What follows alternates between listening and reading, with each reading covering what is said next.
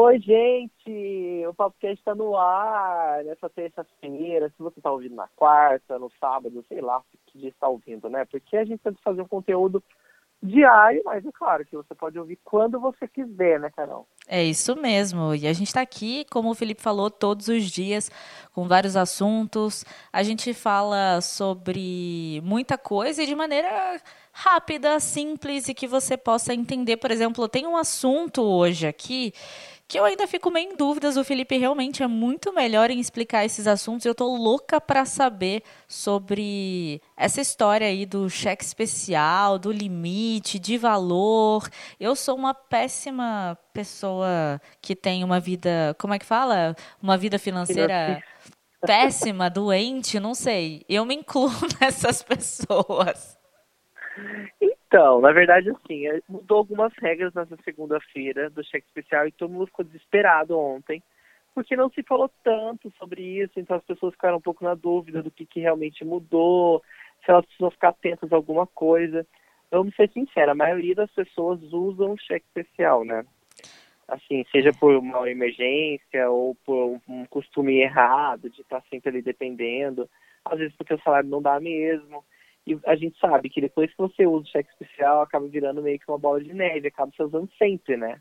É difícil Eu já usei sair. muito, por muito tempo.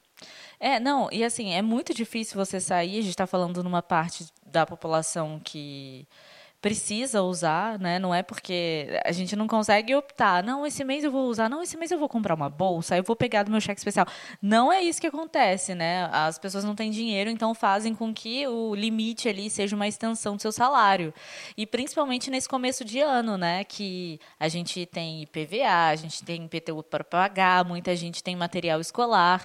Então, janeiro é o mês que grande parte da população vai sim usar o seu limite, o seu crédito de cheque especial.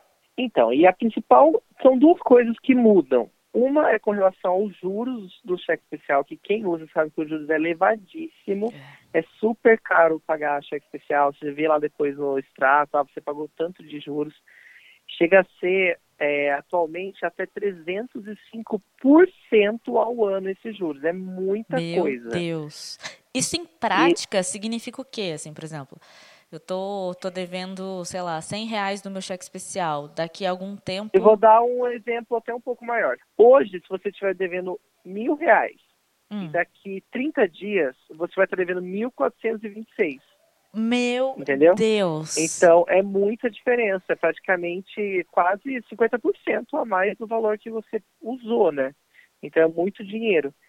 E aí, as regras mudam com relação aos juros. Atualmente, os juros ele pode ser até 12,38% ao mês, e a partir dessa nova regra, ele vai ser limitado a 8% ao mês. Só que isso parece super legal, né? Que bom, os juros diminuiu, Só que né? Ah, não. então. Só que não, porque tem uma outra taxa que colocaram embutida que pode ser aplicado pelo banco. Porque pode. Muitos bancos estão dizendo que não vão aplicar essa taxa.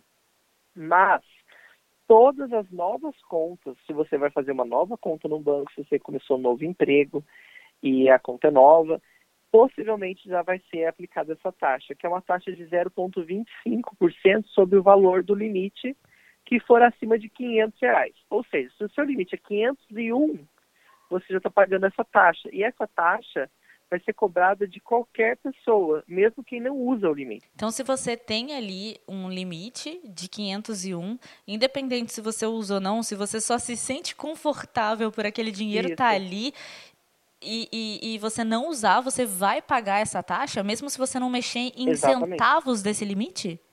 Você vai pagar de qualquer forma, até porque eu acho que essa vai ser uma forma de compensação dessa diminuição de juros. Porque aí quem não usa também vai pagar por quem usa. Então aí o banco não vai ficar no prejuízo. Eu acho que pelo contrário, vai acabar ganhando até uma graninha a mais.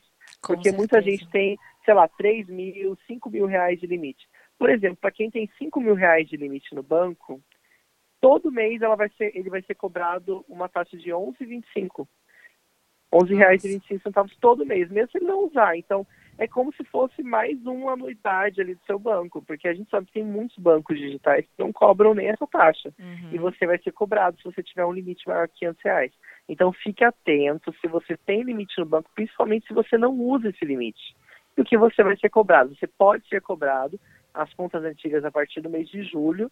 Alguns bancos dizem que não vão cobrar, mas é sempre bom ficar de olho, né? Porque agora está garantido por lei que cobre esse valor. Pode cobrir, né? O meu banco, que é um banco assim maravilhoso, para não dizer o contrário, foi um dos poucos que já disseram que vão cobrar sim e que eles têm até 30 dias para informar os seus clientes sobre essa taxa, porque de repente Sim. você conhece aí alguém que nunca ouviu o nosso podcast, que não está informado, os bancos são obrigados a informar os clientes sobre isso. E como você falou mesmo, as contas abertas a partir de agora, elas já podem incluir isso e contas que já foram abertas a partir de junho ou julho, né?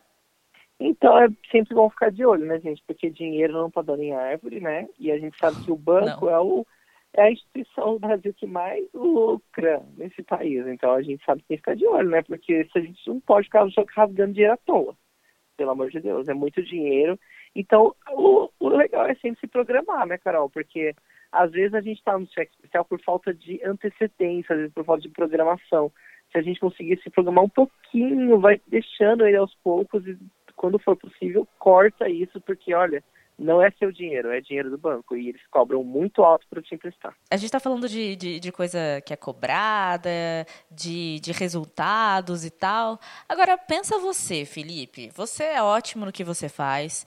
Você realiza um trabalho magnífico, maravilhoso, e você é reconhecido duas vezes pelo seu trabalho num prêmio assim mundial de super respeito. Quem não ia ficar feliz com isso, né? Nossa, com certeza, eu ia amar, né? Porque pensa bem. Foi isso é que aconteceu. Auge, né? é o auge, é o ápice ali da carreira, pelo menos da Margot Robbie e também da Scarlett Johansson. A Scarlett Johansson a gente sabe que já foi indicada algumas, algumas premiações, ela é um nome que figura aí faz tempo, desde adolescente, né?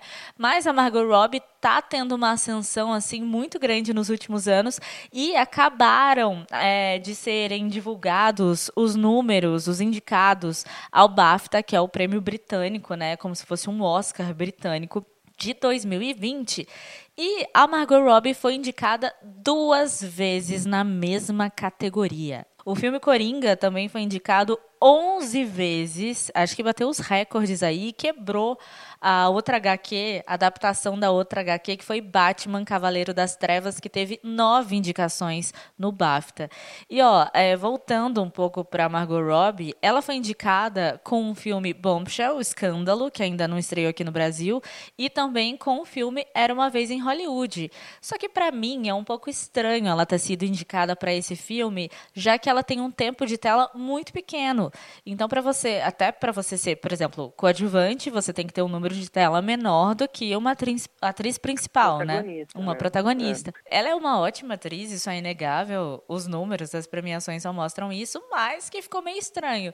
E no Twitter, o pessoal começou a falar muito sobre a Jennifer Lopes, que não foi indicada pelo filme Rustless e estão dizendo que é porque o BAFTA vai ser no mesmo dia do Super Bowl que ela vai se apresentar junto com a Shakira, que é a, o break aí de comercial mais caro da história, né?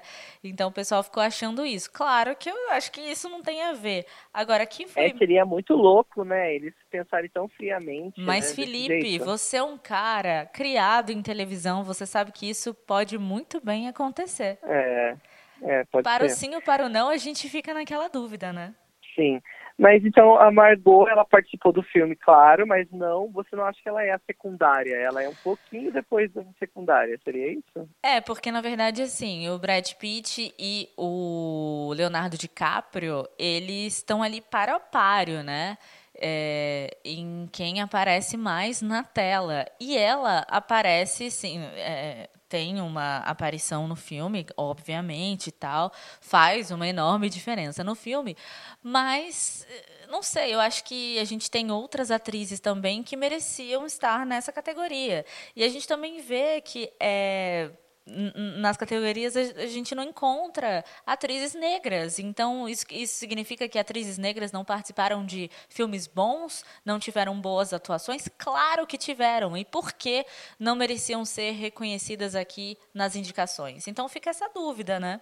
Gente, hoje a gente vai falar no nosso papo principal sobre as queimadas, né? A gente sabe que no último ano a gente falou bastante sobre isso por conta da Amazônia que teve vários focos de incêndio, mas não tem como ignorar e, pelo contrário, a gente precisa falar muito sobre o que acontecendo, porque a gente sabe que tem uma diferença bem grande, a gente vai entender um pouco melhor daqui a pouco sobre isso, e é muito importante a gente falar sobre esse tema, né? Porque pode, a gente não tem muita certeza se são queimadas reais, é, provocadas pela natureza, ou se são queimadas pelo homem, como a gente viu aqui no Brasil. Então a gente quer entender um pouco melhor sobre esse tema, a gente convidou algumas pessoas. Nada melhor, né, Carol, do que a gente ouvir alguém que está lá pessoalmente e que pode contar para a gente um pouco melhor sobre isso. E a gente conversa agora com a Ana, e ela é uma, uma brasileira, ela mora em São Paulo, e ela está em Sydney. E eu queria saber da Ana o que, que ela viu lá em Sydney nesse último mês. Cheguei aqui no começo de dezembro, a cidade já estava com todos esses problemas que aqui eles chamam de bushfires, que são os incêndios na, nos parques nacionais, nas florestas. É, por aqui, desde que eu cheguei, o céu está bem cinza. Alguns dias a fumaça tem ficado bem forte e as pessoas andam de máscara de proteção nas ruas e tal. E outros dias parece que dá uma sumida, assim. Uh, nesse fim de ano agora, no Natal, Ano Novo, eu fui viajar eu fui para o norte do país e lá as coisas estão melhores. Mas me assustei quando no caminho de volta, é, chegando em Sydney, a gente conseguiu sentir assim o, o, a fumaça, o ar quente de dentro do carro e, e ver durante o trajeto as árvores queimadas, a mata. É bem triste, na verdade. E Ana, como você vê essa reação de quem mora aí na Austrália? Como é que a população está encarando tudo isso? As pessoas aqui elas ficam muito tristes. É, eu vejo que é algo que mobiliza o país, porque a fauna e a flora aqui é muito preservada. Então você anda no centro da cidade, tem pássaro cantando, tem animal e tem, tem vários animais. E isso é tudo muito respeitado. E o pessoal, algumas pessoas também criticam o governo, porque essa medida começou desde é, a medida não o fogo começou desde setembro e, e, e, aparentemente o governo achou que estava tudo sob controle e agora está tá só piorando, né? Olha, eu imagino, Ana, que não foi fácil você ter viajado bem nessa época, né, numa catástrofe assim para um país tão grande. Como está afetando sua viagem? Como que vai ser daqui para frente? É, já tem vários lugares, por exemplo, de pontos turísticos que eu tinha planejado ir e não vou conseguir por conta disso e por conta de, de que teve evacuação em outros lugares tal. Aqui em Sydney agora só tem duas estradas que entra e sai da cidade, o resto está tudo fechado justamente pelo fogo. Agora essa semana inteira a gente tem uma esperança que tem aí uma previsão de chuva para todos os dias. Ontem choveu um pouquinho, aí se chover todos esses dias, acho que dá uma controlada melhor. Realmente é muito bom ouvir alguém está lá pessoalmente, né, Carol, para a gente ter uma noção, que com certeza é uma coisa muito grande, a gente pode ver isso por todos os noticiários globais. A gente falou ontem que no Globo de Ouro também teve menções a, a esse desastre, né, porque o mundo está de olhos atentos à Austrália, porque é muito importante falar sobre isso, né? Porque é uma biodiversidade muito rica e que está se perdendo, infelizmente, é muito triste. Pois é, os números são alarmantes, assim. E ainda quem não tenha tanta sensibilidade ou tanta expectativa aí de olhar as notícias e saber o que está acontecendo no seu planeta, tem muitas fotos que mostram que vários habitats né, dos animais foram destruídos, mais da metade da população de koalas foram dizimadas, muita gente está sem casa, não tem abastecimento de comida, abastecimento elétrico. Então, assim, a gente tem que começar a ter mais empatia, né, pelo próximo, caso você não tenha entendido que o meio ambiente faz parte da sua vida, né? Agora a gente vai ouvir uma entrevista da professora doutora Dalva Matos. Ela é professora do Departamento de Hidrobiologia da Universidade Federal de São Carlos e é reconhecida pela revista científica Fire como uma das principais pesquisadoras do mundo sobre incêndios florestais.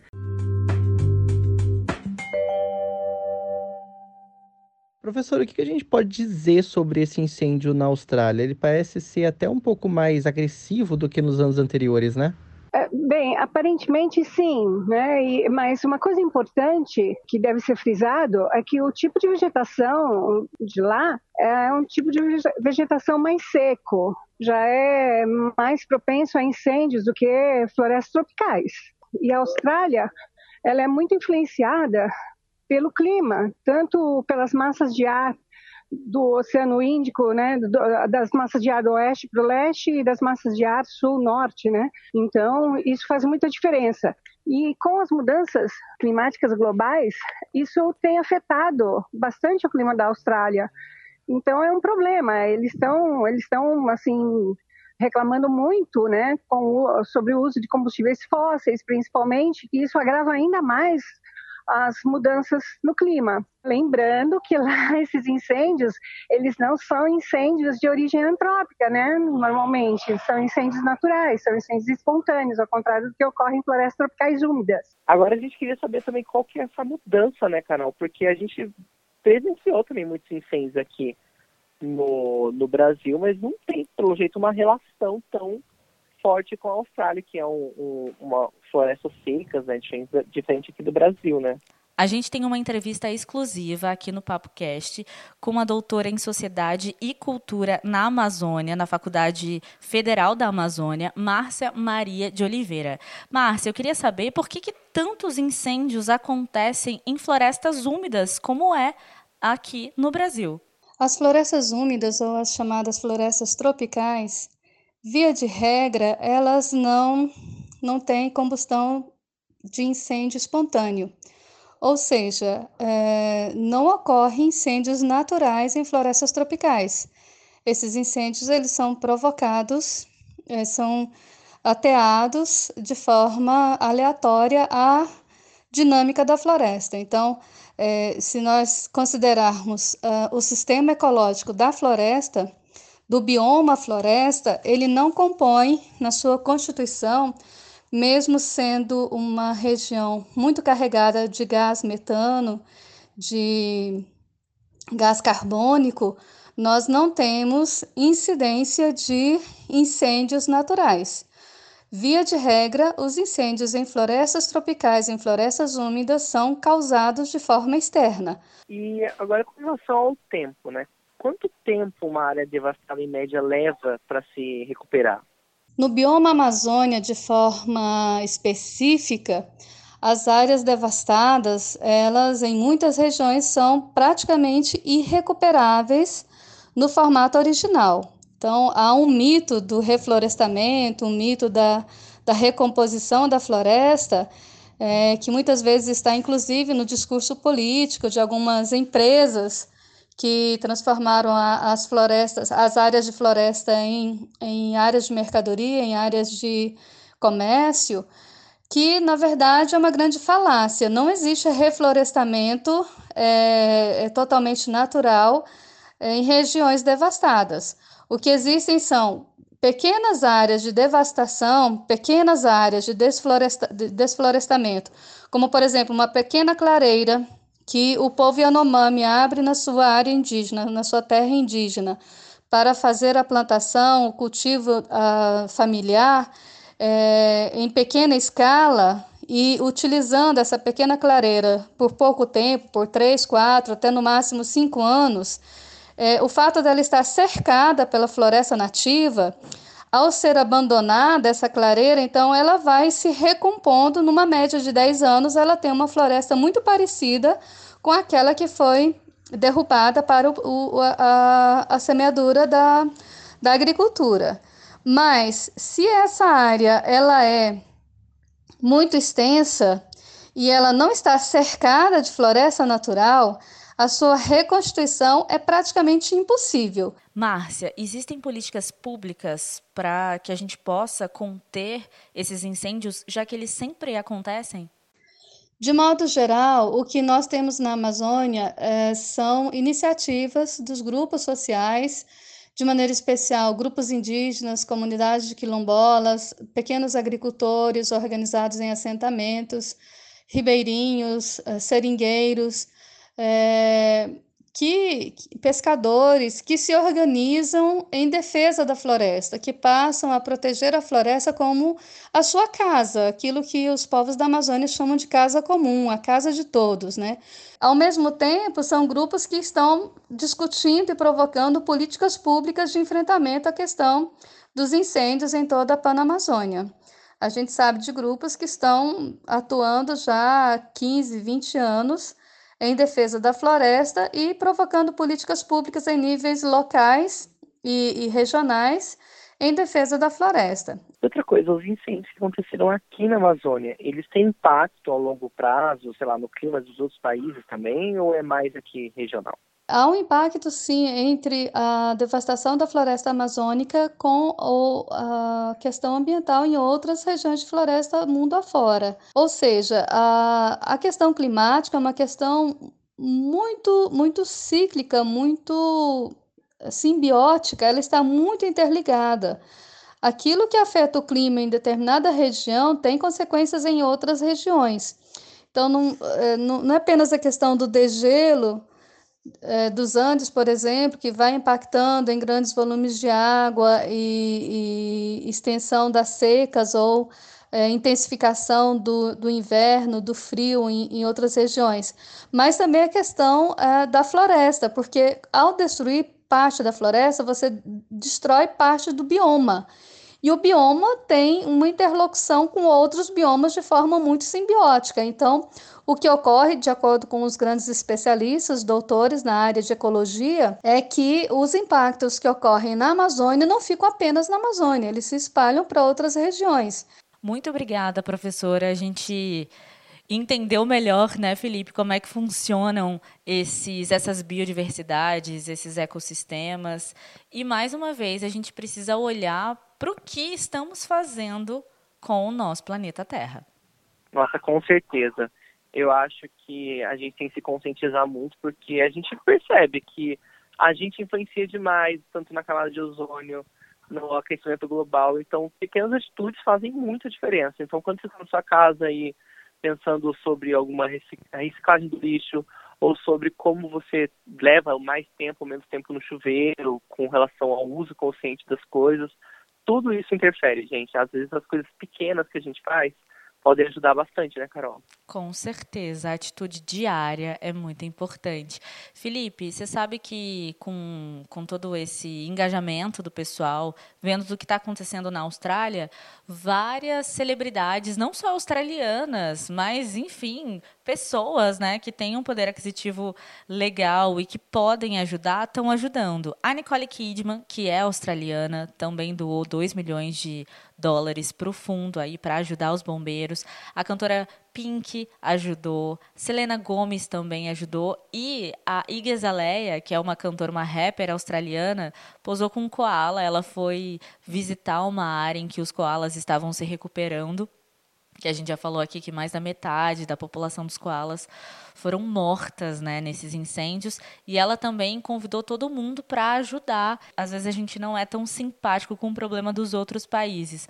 Mas quando a gente vê alguém que a gente gosta ali, principalmente os jovens, né, é, dando poder para esses problemas, acho que.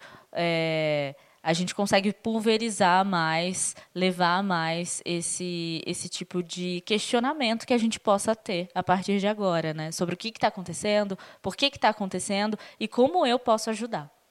Exatamente, isso é muito importante. Gente, foi um papo muito bom, espero que você tenha se esclarecido um pouco aí, né? E é bom que você também mande mensagem, você que está ouvindo a gente.